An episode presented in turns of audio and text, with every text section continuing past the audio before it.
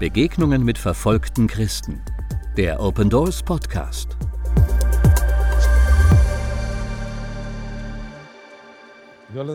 Gott segne euch. Ich möchte mich kurz vorstellen. Ich heiße Chito Aguilar und komme aus der Stadt Juárez in Chihuahua, Mexiko. Und ich habe eine Kirche dort, die nennt sich Aposento Alto, also hoher Sitz für den Herrn. Und das ist eine Gemeinde, die wirklich Land einnehmen möchte. Und ich schicke einen Gruß an meine Geschwister in Mexiko, die jetzt gerade hier zuhören möchten.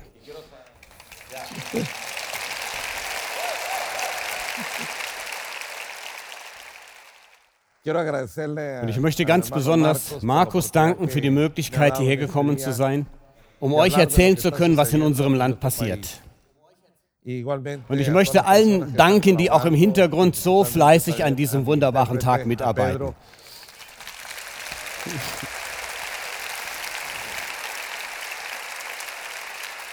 Eh, ich möchte gerne ein persönliches Zeugnis mit euch teilen, eh, damit ihr etwas versteht von dem, was ich euch erzählen möchte. Ich bin durch eine Schule der Kommunisten gegangen. Ich war selbst von ganzem Herzen Kommunist. Und die vom Kommunismus sind so ähnlich wie die vom Islam. Man hat uns zubereitet oder vorbereitet für einen Grund, bereit zu sein zu sterben. Und für uns war es eine Ehre, zu sterben für ein Anliegen. Eines Tages haben wir einen öffentlichen Funktionär entführt, weil einige unserer Mitkämpfer gefangen genommen wurden. Und es ist uns dadurch gelungen, unsere Mitkämpfer aus dem Gefängnis zu holen und nach Kuba zu schicken. Und zwei Wochen später hat man mich gefangen genommen mit drei weiteren Mitkämpfern. Sie sind verschwunden. Mich haben sie geschlagen. Sie haben mit mir russisch Roulette gespielt. Und ich habe immer wieder gehört, wie das so klack gemacht hat bei der Pistole, als sie sie mir in den Kopf hielten. Und sie haben mich so hart geschlagen, dass sie müde geworden sind darüber. Aber in meinem Inneren habe ich gedacht, welche Ehre, für unser Anliegen jetzt sterben zu können. Unsere Bibel war das Kapital von Marx. Und unser Gott war Marx, Che Guevara, Lenin, Mao. So bin ich zubereitet worden. Und dann bin ich in die Politik gegangen. Ich habe dann im gleichen Staat gedient, der mich vorher verfolgt hatte. Ich war dann im Drogenhandel beschäftigt, bis ich schließlich in den Vereinigten Staaten verhaftet wurde. Zu einer wahrscheinlichen Strafe von 90 Jahren. Meine Frau hat sich in der Zeit bekehrt, eine Frau des Gebets, und sie hat für mich gebetet, dass der Herr mein Leben verändert. Und ich möchte euch gerne einen Vers aus der Bibel mitgeben, der für mich ganz lebendig geworden ist. Und Jesus sagt im Evangelium nach Johannes 16, 33, in der Welt habt ihr Angst, aber seid stark. Ich habe die Welt überwunden. Und das Wort Welt in diesem Zusammenhang bedeutet ein teuflisches, perverses System. Und Gott möchte uns heute sagen, lebt ohne Angst, seid mutig, weil das, was gegen euch kommt, ein teuflisches System, was wirklich teuflisch und pervers ist, das wird euch angreifen. Aber das gleiche Wort Gottes sagt, dass die Pforten der Hölle die Gemeinde Jesu nicht überwinden werden.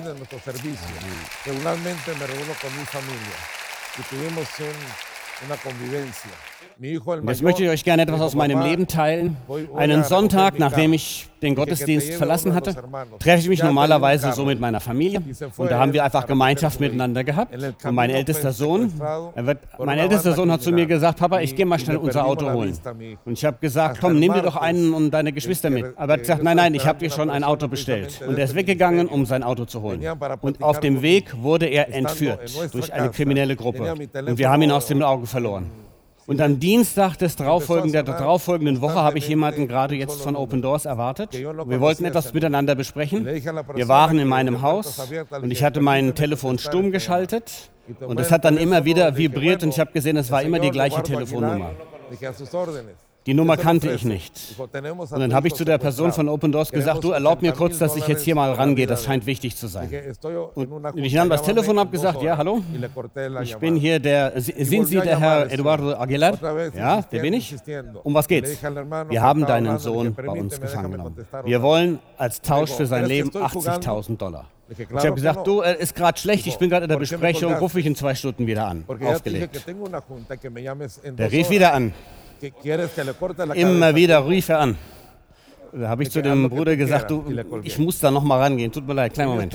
Und er hatte zu mir gesagt, da denkst du, wir wollen dich hier veräppeln? Ich sagte, natürlich nicht. Entonces, warum hast du mich weggedrückt? Ich habe dir doch gesagt, ich bin in einer Besprechung, ruf mich in zwei Stunden wieder an.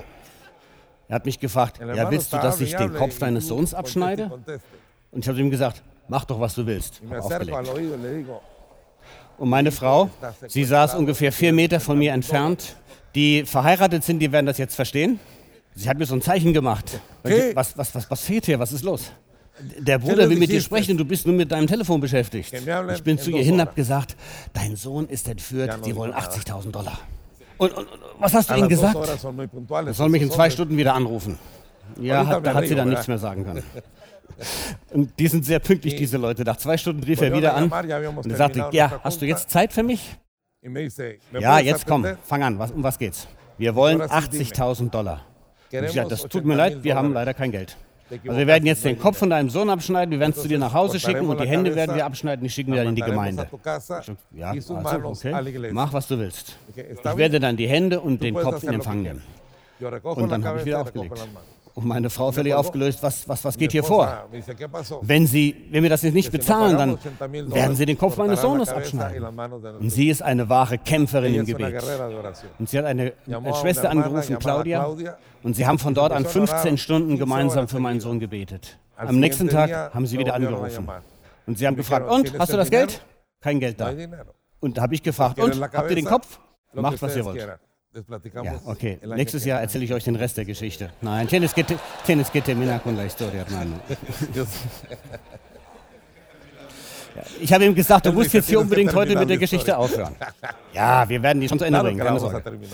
Und dann später riefen sie mich nochmals an und ein Bruder von mir hat mir dann 10.000 Dollar gegeben. Und ich gesagt, das langt hinten und vorne nicht. Aber okay, gut.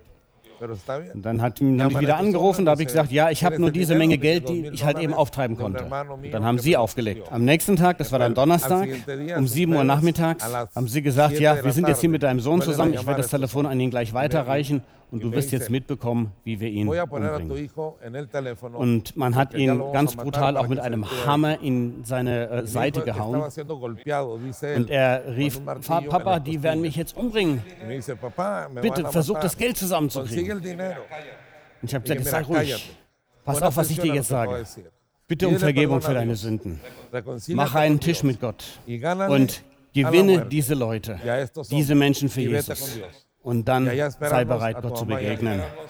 Und dort oben kannst du dann auf uns warten. Wir kommen auch irgendwann dazu. Und er hat gesagt, gut, ist, ist okay, gib mir meine Mutter. Und das, er hat wirklich laut gerufen, er hatte geweint, Mama, sie werden mich umbringen. Und meine Frau hat gesagt, ja, du hast gehört, was dein Vater dir gesagt hat. Mach, was er dir sagt.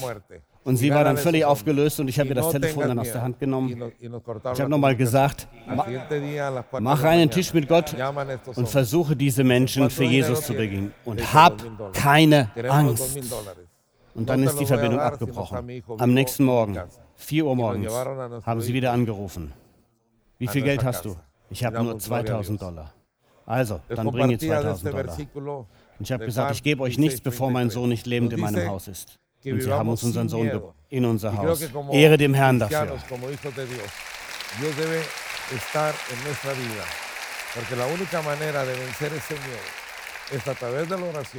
Ich habe euch diesen Vers aus dem Johannesevangelium mitgeteilt, der uns sagt, habt keine Angst. Ich glaube, als Christen, als Kinder Gottes, muss Gott in unserem Leben sein. Weil die einzige Möglichkeit, diese Furcht zu überwinden, ist durch das Gebet, durch das Fasten und durch eine Gruppe, die hinter uns steht, die für uns Fürbitte hält. In diesem Moment hatte ich die Ehre Gottes, die, die, die, den Ruhm Gottes gespürt um diesen Menschen mit einer Kraft und einer Stärke zu begegnen. Weil Gott sagt, seid mutig. Diese, diese Menschen, die werden euch nicht besiegen, weil Satan besiegt worden ist am Kreuz von Golgatha. Und er hat uns mehr als Überwinder gemacht in Jesus Christus. Und heute die Gemeinde von Mexiko, sie braucht eben diesen Impuls des Heiligen Geistes. Und die einzige Möglichkeit, zu dieser Stärke zu kommen, ist, wenn Leute für Mexiko beten. Und noch eine Geschichte aus meinem Leben möchte ich euch teilen. Das ist auch an einem Sonntag in der Gemeinde passiert. Kam ein junger Mann zu mir, ungefähr 25 Jahre alt, mit einem, mit einem offenen Hemd. Er sah so ein bisschen leger aus. Und bei uns in der Gemeinde ist es so, da bekommt man an der Tür so eine Karte, dass man seine Adresse äh, geben kann, für die die Besucher sind. Und er kam in die Gemeinde, man hat ihm den Zettel gegeben, hat gesagt, füll das bitte aus. Und er hat demjenigen, der ihm diese Karte geben wollte, auf die Hand geschlagen, sodass das alles weggeflogen ist. Und er ging ganz nach vorne in die erste Reihe und hat sich dort hingesetzt. Und man hat ihn informiert, da ist dieser junge Mann, der hat da am Eingang so um sich geschlagen. Der da vorne in der ersten Reihe sitzt, der hat das gemacht. Was machen wir jetzt? Lass ihn da mal sitzen. An diesem Sonntag werde ich etwas predigen, was in seinem Leben Bedeutung hat. Ich habe den Vers gepredigt, wo es heißt, die Reichtümer werden den Armen weggenommen und werden den Kindern Gottes gegeben. Und in der Predigt habe ich gesagt, es gibt Drogenhändler, es gibt diese Mörder, diese ja, gewalttätigen Menschen. Alle, die diese schlimmen Dinge machen, die dadurch Geld verdienen, die sind arbeiten gegen, die arbeiten gegen uns. Und sie arbeiten dann doch für uns, weil ihre Reichtümer werden uns gehören. Und das hat dem Mann in der ersten Reihe gar nicht gefallen. Der hat sich da so richtig aufgeregt. Und am Ende vom Gottesdienst bin ich in mein Büro gegangen. Der war im hinteren Teil der Gemeinde. Und dann kam dieser junge Kerl an, hat sich in mein Büro, in mein Büro reingestellt. Ich war da mit meiner Frau, mit meinen Kindern und ich habe gesehen, wie er kam. Roten Augen. Und ich habe dem Jungen in die Augen geschaut. Und der Heilige Geist sagte mir, schau in seine Augen, wende deine Augen von ihm nicht ab. Und ich habe zu meiner Frau gesagt, komm, geht an die Seite, hört nur zu. Und ich bin rausgekommen, habe ihm die Hand gegeben. Wie geht's dir? Genauso hat er mir auf die Hand geschlagen. Ich gesagt, warum bist du so gewalttätig? Ja, ich bin halt so. Und ich spürte so in mir, wie Gott mir sagt, nimm ihn bei den Schultern und drück ihn auf einen Sitz in meinem Büro. Und ich habe ihn so genommen und habe ihn, da, jetzt setz dich dahin. Und als er da saß, hat er mir wirklich noch ganz intensiv in die Augen geschaut. Und er sagte, wenn ich will, dann bringe ich dich jetzt sofort gleich um. Und dann hat er hier seinen, seinen, seine Jacke aufgemacht und dann sah man die Pistole hängen eine Pistole in ihrem Halfter. Wenn ich will, bringe ich dich jetzt sofort um. Und der Heilige Geist in diesem Moment hat mich erreicht. Und sagte mir, sag ihm Folgendes. Er soll ruhig den Mut haben, die Waffe zu nehmen, um dich zu erschießen. Und er sagte zu ihm dann, jetzt pass mal gut auf, was ich dir sage. Vielleicht sind das die letzten Worte, die du in deinem Leben hören wirst. Ich fordere dich jetzt darauf, nimm die Pistole und erschieß mich. Aber pass auf, was ich dir sage. Pass genau auf. Sobald du diese Pistole berührst, wirst du da in deinem Stuhl sterben. Und er sagte, ja, wahrscheinlich hast du hier hinter der Tür, das war so mit Rillen, hast du wahrscheinlich jemanden, der mit der Waffe gerade auf mich zielt. Ich habe gesagt, ich habe in meinem Büro keine bewaffneten Leute. Und ich habe dann diese Tür aufgemacht, da war bloß eine Heizung dahinter. Und ich sagte, wer mit mir ist, ist ein Engel hier, andere Engel auf der anderen Seite. Und wenn du diese Pistole anfasst, dann wirst du Asche sein. Fang an, nimm's. Und er schaute mir in die Augen. Wenn du die Pistole anfasst, bist du tot. Und ich möchte, dass du weißt, was ich dir jetzt sage.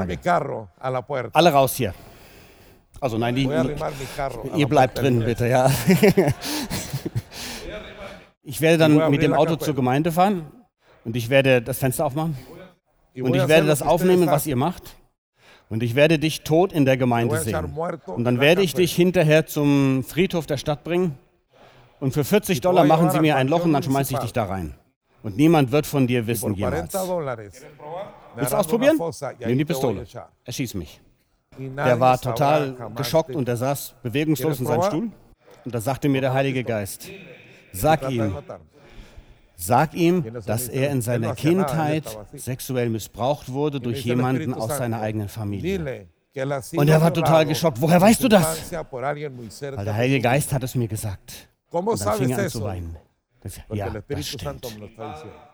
Mein Vater hat mich missbraucht, als ich ein Kind war. Mein Vater war ein Drogensüchtiger. Und er sagte, ich, ich greife jetzt nicht an die Pistole, aber mit so einer habe ich meinen Vater erschossen. Und ich habe ihn dann irgendwo im, im Wald, im Berg oben abgelegt, damit die Tiere ihn fressen. Und ich habe dann mit ihm gesprochen, ich habe ihm gedient und er hat Jesus Christus angenommen. Halleluja, Herr en, en, México se le llama halcones. Él había venido para ver cuánta gente había en la iglesia y a qué hora recogíamos el dinero. Er war eigentlich gekommen, um zu sehen, wie viele Leute sind in dieser Gemeinde und wie, wie kann man sie am besten erpressen. Aber Gott hatte einen Plan mit diesem jungen Mann. Und der Plan war, Also er hatte auch einen Plan, der junge Mann, und der Plan war, dass man nach einer Woche kommt und alles mitnimmt, was in der Gemeinde ist. Aber seine Pläne haben nicht funktioniert, weil dieser junge Mann für Jesus gewonnen wurde. Deswegen ist das Gebet so elementar wichtig. wir haben hier schon viel gehört von der Wichtigkeit, für die verfolgte Gemeinde zu beten. Wir müssen das, glaube ich, ganz neu verstehen, dass wir den Auftrag haben, dass wir berufen sind dazu, Fürbitter zu sein für die verfolgte Gemeinde.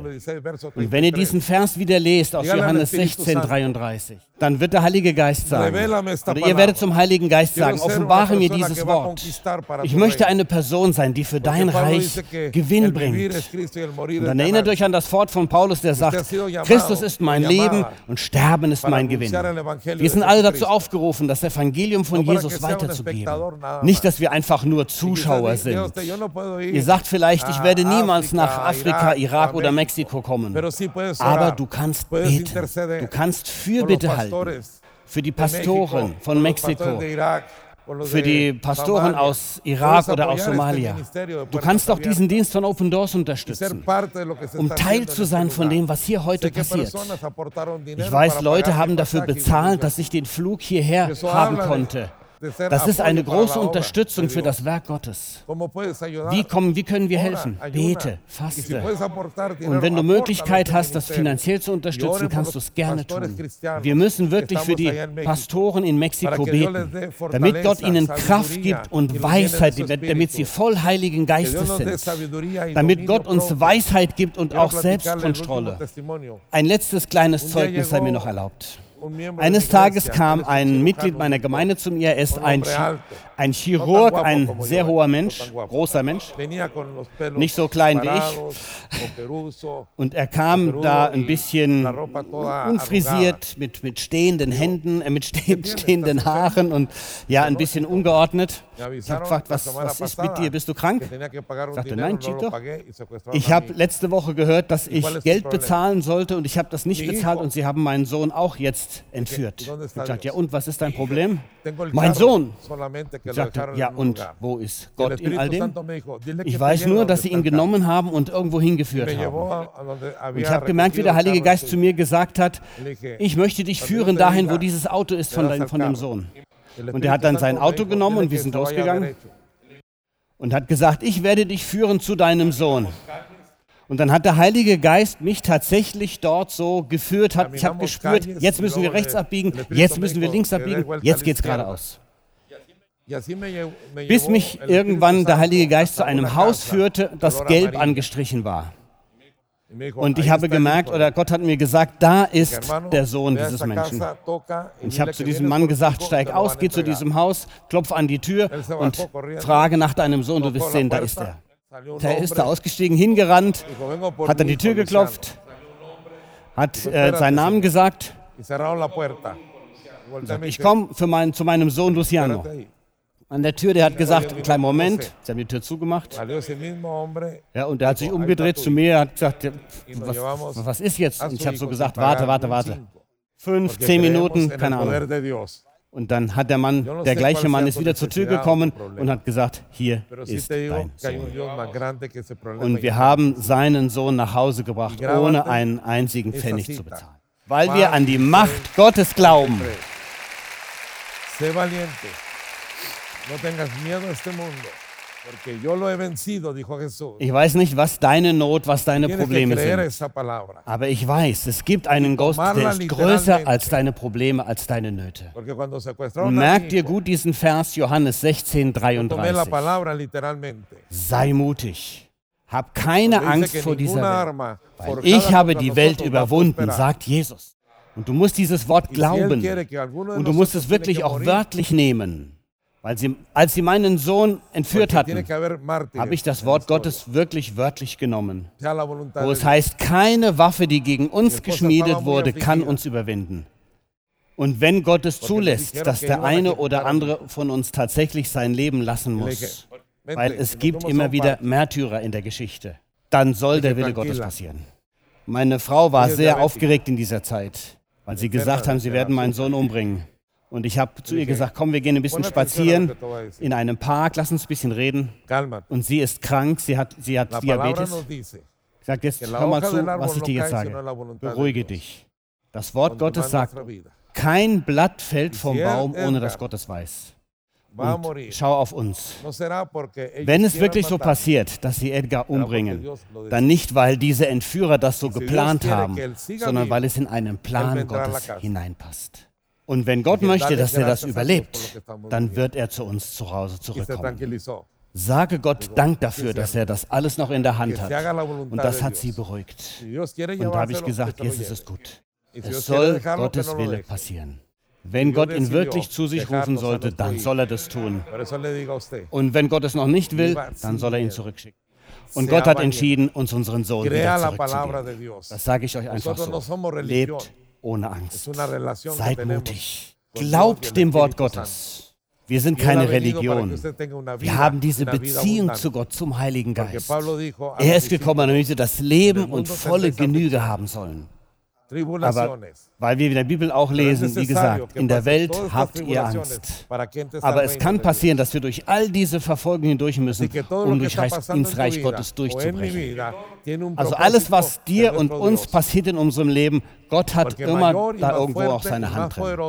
Weil stärker und größer ist der, der in uns ist, als der, der außen ist. Und der draußen ist, der ist schon besiegt worden am Kreuz von Golgatha. Ihr solltet ein Leben des Sieges und der Überwindung leben. Eine letzte Herausforderung an euch. Bitte versprecht Gott, dass ihr für die verfolgte Gemeinde betet. Betet für diesen Dienst Open Doors. Betet für alle die Pastoren, die verfolgt sind. Aber macht das wahr mit dem Gebet, macht das wahr mit dem Fasten auch. Und dann werden wir auf dieser Erde ein übernatürliches Leben leben. Und Gott wird viele Dinge tun, große Dinge tun für sein Reich zu seiner Ehre. Und erinnert euch daran, Jesus lebt. Und ihr lebt auch. Wir leben, weil er in uns lebt. Gott segne euch.